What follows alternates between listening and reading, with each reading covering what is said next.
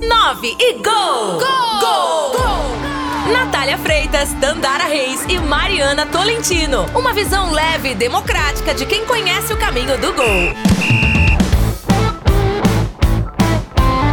Estamos no ar com mais uma edição do podcast 9 Gol, que você confere toda segunda-feira no AM 730 e durante todos os dias aí você podendo ter à disposição nas plataformas online, nos tocadores de podcast. No 9 Gol comigo, vocês já sabem, Mariana Tolentino e também Tandara Reis. Tudo bem com você, Mariana Tolentino? Preparada para mais uma edição do nosso podcast? Oi, Natália. Oi, Tandara. Sim, estou muito animada. Essa é a 14 edição do podcast 9 Gol. Então tá passando bem rápido com vários convidados legais. E hoje temos mais um convidado muito especial, multicampeão. Então, muito animada. E você, Tandara, tudo bem? Tudo bem, Natália. Oi para Mariana também, para todos que nos acompanham em mais uma edição daqui do 9 Gol. Uma edição muito especial, como adiantou a Mariana. A Mariana quase deu um spoiler ali do nosso convidado, mas eu já vou trazer aqui quem será o nosso entrevistado de hoje, quem vai participar do quadro Gol de Placa. Ele que com certeza fez muito ace na carreira dele, marcou muitos pontos para a seleção brasileira no vôlei masculino. Nosso convidado é o Dante Amaral, ele é goiano de Tumbiara, já participou de quatro edições das Olimpíadas, ganhou duas medalhas de prata e uma medalha de ouro nas Olimpíadas de Atenas em 2004. E hoje ele tem um projeto muito legal, mas fazendo parte da gestão do Anápolis Vôlei, que vai disputar a primeira divisão do Campeonato Brasileiro de Vôlei Masculino. Então será um bate-papo muito legal com o Dante Amaral e eu te convido a continuar nos escutando aqui no 9 Gol para você conferir toda essa entrevista muito legal. Claro que vamos repercutir toda aquela confusão do jogo entre Brasil e Argentina. Na verdade, nem podemos dizer que foi um jogo, né? Um quase jogo entre Brasil e Argentina pelas eliminatórias da Copa. A partida seria realizada na Arena Corinthians, na Neoquímica Arena em São Paulo e foi interrompida pela Anvisa por conta de irregularidades com quatro jogadores da Argentina. Vamos falar também do desempenho brasileiro nas Paralimpíadas de Tóquio, que terminou nesse último final de semana. E claro, vamos trazer uma personagem especial no Mulheres na História. Então fique com a gente que vamos trazer muitos assuntos legais a partir de agora aqui no 9 Gol. Gol de placa! E no Gol de placa de hoje, o nosso gol não será dentro dos campos e sim das quadras. O nosso convidado é o Dante Amaral, ex-jogador de vôlei, campeão durante a sua carreira, ganhou muitos títulos, representou a seleção brasileira durante muitos anos. É muito bom falar com você, Dante. Obrigado pela sua participação aqui no Nove Gol. Eu que agradeço pela, pela participação. Será um, um imenso prazer bater esse papo aí com todos vocês. Bom, para começar, Dante, eu queria que você falasse um pouquinho do seu projeto de vôlei lá em Anápolis, né? Vocês foram convidados para participar da Superliga de Vôlei. É, o... nós fomos convidados, né? teve uma, uma, uma, desistência aí da, da, da, da, equipe de Juiz de Fora, infelizmente nós nunca é, torcemos para uma, uma, situação como, como, como essa, sabe? Mas teve essa oportunidade, nós confirmamos a nossa a nossa presença. O campeonato deve começar aí a partir do dia, do dia 23 de, de outubro. Nós estamos em conversa aí com, com, uma, com, uma, com alguns, alguns jogadores, enfim, falta, falta os, os, os, os grandes detalhes, né? Porque, porque a Série A muda completamente né, a nível de investimento, jogos, terão, nós teremos mais jogos né, televisionados, enfim. E, é, e, os investimentos são, como eu falei, né, são, são outros, né, até, até por questão de jogos, de jogos em casa, que nós teremos é, e, o, o, né, praticamente 11 jogos aí dentro, dentro da nossa casa, enfim. É, é toda uma programação totalmente diferente quanto, quanto você faz com a Série B. Dante, é, e você falou aí dessa questão do investimento. Vocês já têm um apoio, já tem algum patrocinador, ou vocês ainda estão em busca deste investimento para participar da primeira divisão brasileira? Não, nós temos um apoio já, né? Um apoio de dos, de, de, dos grandes de, de, de, algumas, de algumas empresas, né? e nós estamos em busca ainda, estamos, estamos em busca, estamos fazendo, fazendo reuniões aí com, com, com, com as empresas, com os empresários, porque como eu falei, o investimento é, é, é um pouco, pouco maior do que da Série B. Dante, como que a pandemia afetou o projeto de vocês? Quais, quais foram as maiores dificuldades que vocês tiveram durante esse período? Eu acho que a, o, a maior dificuldade foi o lado financeiro, né? porque é, nós compreendemos totalmente né, de, de algumas empresas segurar um pouco é, é, o, o, seu, o seu caixa e, e nós também, nós, mas assim, a, além do lado financeiro, é, ter essa, né, ter essa, essa, esse retorno aí dos jogos sem público, né, que, que acho que é o protocolo de, de todo mundo, mas o nosso, o nosso, o nosso, o, o, o, que mais pegou mesmo foi o lado financeiro. Bom, Dante, ainda falando sobre o seu projeto, né, é, houve-se a conversa de que o Anaps poderia firmar uma parceria com o Goiás Esporte Clube. Como é que está essa situação? Nós estamos em conversa, é, estamos em conversa com, é, com, com, com Goiás. Na verdade, já está praticamente é, fechado né, com, essa, essa, com essa parceria com, com o Goiás Esporte Clube. É, Goiás vai, né, foi uma conversa que eu tive com, com o presidente, né, com, com o Paulo, é, e o Goiás vai, né, a, o que o que está acontecendo é que o Goiás vai ceder todo o espaço físico que ele tem, é, nada financeiro. Então, que deixe deixar bem bem claro isso aí. Nós o que essa parceria foi só o lado, o lado, o, o espaço físico que o Goiás tem com toda a estrutura que vocês conhecem muito bem a estrutura do Goiás. E uma curiosidade, Dante, continuaria sendo Anápolis Vôlei ou vocês jogariam com o nome do Goiás, com a marca do Goiás? Hoje na CBV está, na Confederação está Goiás Vôlei, né? Então, mas o nome, eu acho que acredito que, que será isso, ou também, se alguma outra empresa né, quer ter o name right aí, nada, nada, nada pode, pode né, nada nos, nos, nos, nos, surpreenda de, de alguma empresa que, que querer patrocinar o, a equipe toda e ter o, nome, o name right. Dante, você é um multicampeão, medalhista olímpico. É, como é que surgiu essa vontade sua de gerir, né, de participar da gestão de um clube de vôlei depois que você aposentou? Eu sempre gostei da parte da gestão, sempre tive essa, essa curiosidade, mesmo, mesmo quando eu jogava, né?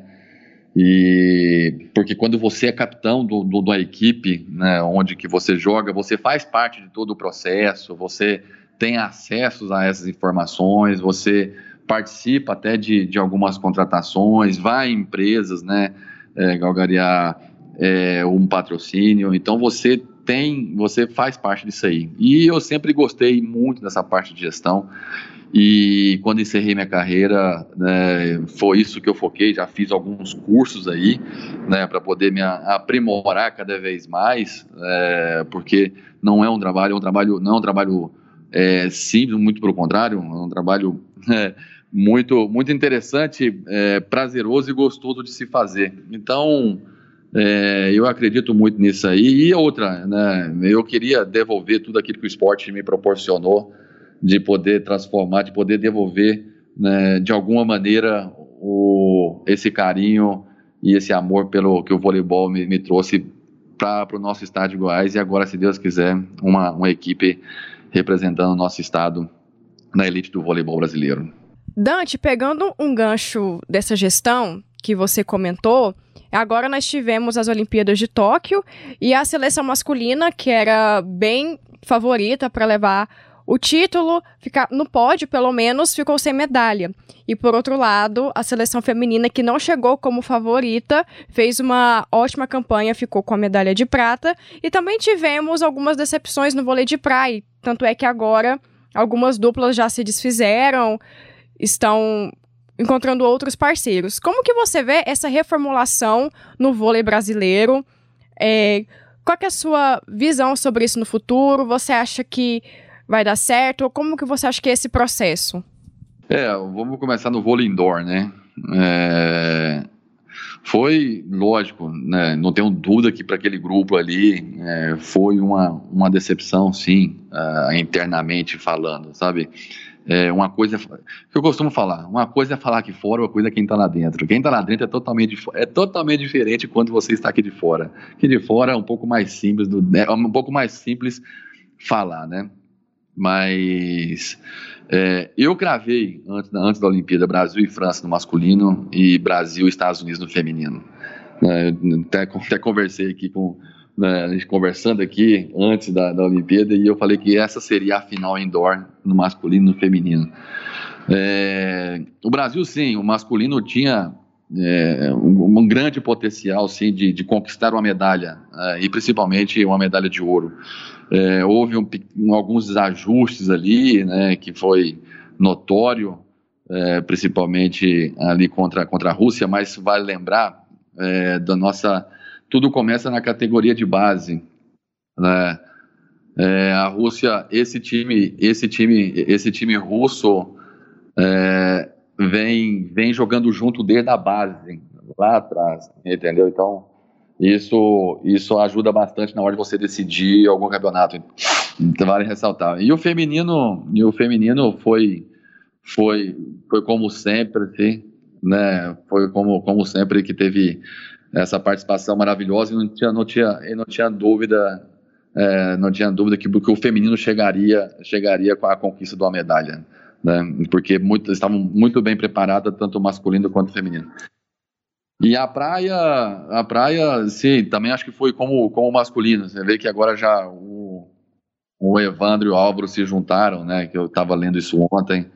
E tanto masculino quanto feminino foi, foi uma decepção. Então nós temos que, que, que ver é, o que, que aconteceu, né, porque, porque Paris já tá logo, está logo aí, é daqui três anos, né? Então tem que rever isso aí para não cometer os mesmos erros. Você disse que sempre gostou da gestão, mas como é que o esporte entrou na sua vida? eu venho de uma família extremamente esportista. Meu pai é professor de educação física, né? E, e minha mãe, uma apaixonada pelo esporte. Então, era natural, né? Natural do esporte fazer, fazer parte da nossa, do nosso cotidiano ali. E eu sempre, eu e meus irmãos, né? Eu, eu, sou, eu sou do meio, tem o Thiago que é mais velho o Bruno que é mais novo. E eu sempre, sempre, nós sempre gostamos muito de, de praticar qualquer tipo de esporte. Nós lembro como se fosse ontem nas Olimpíadas, né, esperava lá né, em Tumbiara as Olimpíadas estudantis que tinha antigamente e a gente praticava, competia basquete, handball, futebol, futsal, vôlei, natação, enfim. E, e eu cheguei a ter o índice para disputar o Campeonato Brasileiro de, de, natação, no Petis 1 ou Petis 2, não me lembro, assim, quando eu tinha 9, acho que 10, 11 anos. Então, assim, foi muito presente. E o voleibol apareceu na, na, na minha vida um pouco mais é, semi-profissional, foi em Tumbiara. É, meu pai formou uma equipe lá para jogar o Campeonato Goiano adulto.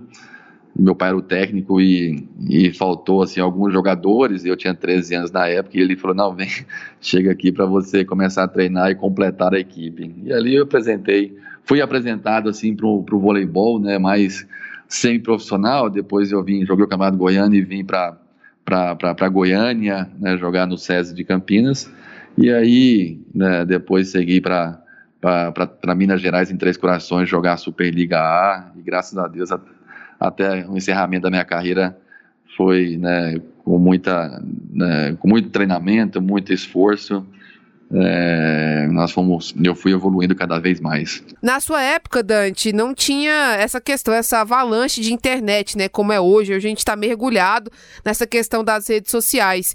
E a gente viu em Tóquio é, uma situação muito curiosa, né? Que a internet tomou conta das Olimpíadas. Na seleção masculina de vôlei tivemos o Douglas, que não era nem titular e ficou muito famoso por conta das redes sociais. Como que os jogadores fazem para se concentrar, né? Tirando essas questões de lado, você acha que isso de certa forma atrapalha? Eu, eu não acredito que atrapalhe, entendeu?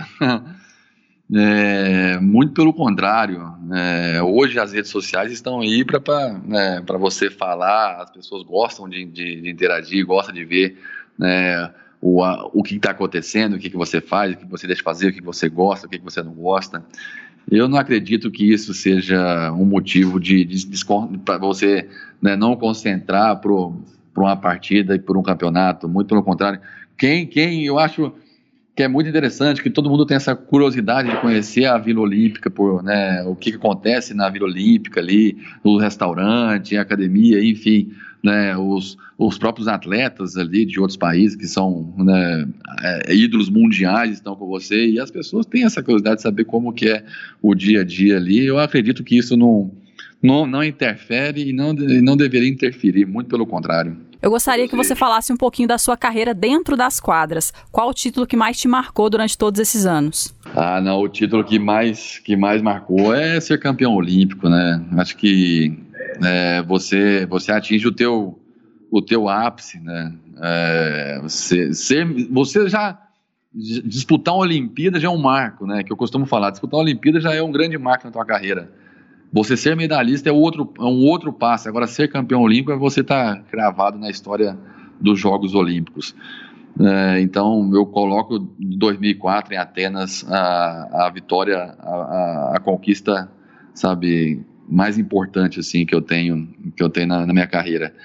E, e, eu, graças a Deus, né, vocês acompanharam aí a seleção, né, da era Bernardinho, né, que que, que, disputou e ganhou todos os, os, os, os, campeonatos, né? Somos tricampeões mundiais consecutivos, Liga Mundial, enfim, vocês conhecem toda essa, essa, essa história e nos clubes também, né? Que eu acho que é importante frisar, no clube né, por onde eu passei, eu fui campeão ou, ou do campeonato, ou campeão é, é, da, das copas que tem interno, interno, sabe? Então, eu fui abençoado, não tenho dúvida disso. Dante, é, queria agradecer a sua disponibilidade de falar com a gente aqui no podcast 9 Gol. Estamos na torcida aí para que Goiás, Anápolis Vôlei, né, independente como for chamar o time, possa representar muito bem o nosso estado. Obrigadão. É, que é isso, eu que, eu que agradeço esse bate-papo. Estamos à disposição sempre, tá bom? Obrigado, viu? 9 e gol! Gol! Gol! gol! Viralizou, repercutiu e virou pauta. E o nosso quadro viralizou hoje, não tinha como repercutir outra situação a não ser a confusão do Brasil e Argentina, jogo né, que é válido pelas eliminatórias da Copa. Seria realizado no último final de semana, no domingo, dia 5 de setembro, pelas eliminatórias da Copa. Né? O Brasil é o líder dessas eliminatórias, tem 21 pontos em 7 jogos disputados, ou seja, venceu todas as partidas até agora e a Argentina vice-líder com 15 pontos conquistados. O Brasil tá com um pezinho na Copa do Mundo do Catar em 2022. Era um jogo bastante esperado, porque essa partida já era para ter sido realizada em março e foi adiada por conta da pandemia. Então havia toda uma expectativa, ainda mais depois da final da Copa América, quando a Argentina conquistou o título jogando no Maracanã. Havia uma expectativa ali de Messi e Neymar, que hoje são companheiros de clube do Paris Saint-Germain, se enfrentando mais uma vez. Mas o jogo não aconteceu. Até porque oficiais ali da Anvisa interromperam a partida logo aos 4 minutos de jogo, querendo ali a deportação de quatro atletas do futebol argentino, de quatro atletas argentinos: o goleiro Emiliano Martinez, os meias Emiliano Buendia e Giovanni Lo, Celso e também do zagueiro Romero. Todos esses quatro jogadores atuam no futebol inglês e há um protocolo que para entrar no Brasil vindo da Inglaterra as pessoas têm que fazer aquela quarentena de no mínimo 14 dias. E esses jogadores não fizeram a quarentena. Nesse momento, né, meninas, existem é, várias versões, cada um fala uma coisa. Então tá uma confusão, ainda não se sabe o que de certo aconteceu. Mas, sim, a, a posição dos órgãos oficiais é de que os atletas foram orientados a não participarem do treinamento na sexta-feira. No sábado, eles foram comunicados da deportação e, mesmo assim, a Argentina quis colocar os quatro atletas em campo. A Anvisa chegou lá na, na Química Arena querendo os quatro jogadores e os outros atletas da seleção argentina se recusaram a entrar em campo e a partida foi suspensa. Uma confusão danada que a gente nunca viu em Brasil e Argentina. Então, Natália, como você bem falou, é uma confusão que a gente nunca viu em um Brasil e Argentina, só que eu acredito que a gente nunca tenha visto realmente isso acontecer. Realmente foi uma vergonha pro futebol, assim. Até pro Brasil também, né? Porque foi aonde aconteceu, principalmente pra Argentina, porque o que tudo indica, né? Tudo foi falado. Esses quatro jogadores, a Argentina, a AFA, né? Que é a Associação é, Argentina de Futebol, eles mentiram sobre a situação deles quando chegaram. Antes de chegar ao Brasil, né, eles mentiram a situação deles nos documentos. E também, é, que tudo indica, CBF, Comembol, todo mundo já sabia dessa situação. E tanto é que a CBF comentou que lamentou o que a Anvisa fez é, no estádio, de ter interrompido a partida, e que eles não sabiam disso né? Que eles deveriam, que a Anvisa deveria ter feito uma atitude antes do jogo, momentos antes. Só que acontece que a Anvisa fez essa interferência antes do jogo. Eles tentaram essa interferência junto com a Polícia Federal. Por exemplo, eles foram ao hotel onde estavam a, estava a delegação da Argentina, né, os jogadores, comissão técnica e todos, mas eles já tinham saído para o estádio. E também outro momento a Anvisa já tinha avisado sobre a deportação, como você falou, então já tinha sim toda essa notícia para não acontecer essa coisa lamentável que aconteceu no lá no estádio, né? Então eu acho que assim, a seleção brasileira, os jogadores, eles, na minha opinião, eles não têm culpa disso. A CBF lamenta o ocorrido, mas pelo que indica, ela, tá, ela sabia o que estava acontecendo, que os jogadores mentiram para ter o jogo. E outra coisa que eu coloco em pauta também é essa essa lei, né? Porque, por exemplo, os jogadores, to, todos os jogadores, todo mundo que vem da Inglaterra precisa passar por essa quarentena. Mas por que que a Argentina achou que por acaso eles poderiam é, não cumprir a lei no Brasil. Sabe, uma coisa que eu não entendo. Eles acharam que ia ficar por isso mesmo, né? Que a Anvisa, que a Polícia Federal não ia fazer nada só porque a Comembol e a CBF sabiam disso, tinha todo o aval deles. Então, para mim não faz sentido algum. O que eles fizeram foi realmente é, revoltante mesmo falta de responsabilidade, falta de noção, principalmente com os outros jogadores do elenco da Argentina, com os jogadores do, do Brasil. E agora como é que fica? Esses jogadores tinham que fazer essa quarentena. E os outros que estavam junto com eles, da Argentina, o que, que eles vão fazer? Eles também vão precisar ficar em quarentena, já que estavam junto com esses jogadores? Então, são várias coisas que precisam ser repensadas e a FIFA falou que vai tomar uma posição sobre isso. Vamos ver né, o que eles vão decidir. Mas realmente foi um, um episódio bem lamentável mesmo. Eu acho que foi muita falta de noção, de caráter, responsabilidade, de tudo. É, você mencionou, inclusive, aí no seu comentário sobre né, que a Anvisa e a Polícia Federal tentaram agir antes do futebol. É uma das coisas mais absurdas que eu já vi no futebol. Você nunca pensa que vai ver a Anvisa e a Polícia Federal entrando dentro do campo e paralisando um jogo acredito que eles poderiam ter tentado fazer, talvez, antes da bola rolar, antes dos jogadores entrarem em campo, porque ficou uma situação muito estranha, muito complicada e muito vergonhosa também. É, eu lamento muito, principalmente pelas pessoas que são responsáveis pelo futebol da Argentina. Essas pessoas, eu acredito que elas fizeram isso sabendo, né? Os atletas mentiram no formulário e ninguém mente sem saber que está mentindo. Então houve conivência e houve falta de responsabilidade é, no mínimo, assim, para não dizer outra coisa. E eu acho muito complicado e até um pouco ingênuo pensar que uma federação, a AFA ou qualquer outra federação, peitaria as leis de um país, é, forçaria a escalação de jogadores sem estar respaldada, respaldada, melhor dizendo, pela Comebol. A Comebol não emitiu nenhum tipo de nota, não se manifestou sobre o assunto em questão. Ela fez uma postagem nas redes sociais quando a partida foi declarada encerrada, né? Então, assim, ela não se posicionou de alguma forma. Eu acho que a AFA não faria isso se não houvesse esse respaldo da Confederação de Futebol Sul-Americana. Ou seja, não tem ninguém santo nessa história. Eu acho que todo mundo tem uma parcela de erro. Os jogadores estão muito errados porque eles mentiram para entrar no Brasil, né? Foi uma mentira, mentiram, né? E a Anvisa também, a, a situação como aconteceu, de ter ido lá no horário do jogo, poderia ter feito essa intervenção antes. Então eu acho que não tem é, ninguém santo nessa história. E ficou feio, né? Ficou feio pro espetáculo do futebol, ficou feio pra FIFA, porque um evento é organizado por ela, pra Federação, com a Confederação Brasileira, pra Federação Argentina, então ficou feio para todo mundo. E a gente lamenta porque a expectativa era de um grande jogo, grande jogo que não aconteceu. E agora, Mariana, queria também a sua participação para a gente fazer um balanço de como foi a participação da delegação brasileira nas Paralimpíadas de Tóquio 2020. Você, aqui no Sistema Sagres, foi quem mais acompanhou de perto essa, essa competição, então você pode trazer para a gente, fazer um balanço quem que se destacou, como é que ficou o quadro de medalhas, como que o Brasil se saiu nas Paralimpíadas de Tóquio, Mariana? Foi uma competição muito legal, tivemos várias medalhas inéditas para o Brasil.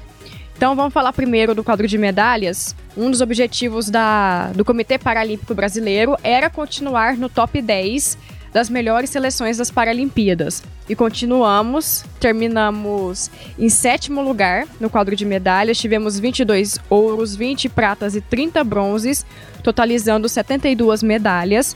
72 medalhas que iguala é, a participação na Rio 2016, que também foi de 72. A diferença é que nós ultrapassamos o número de ouros, ou seja, foi uma campanha melhor, né? Ultrapassamos o número de ouros da, de, de Londres 2012.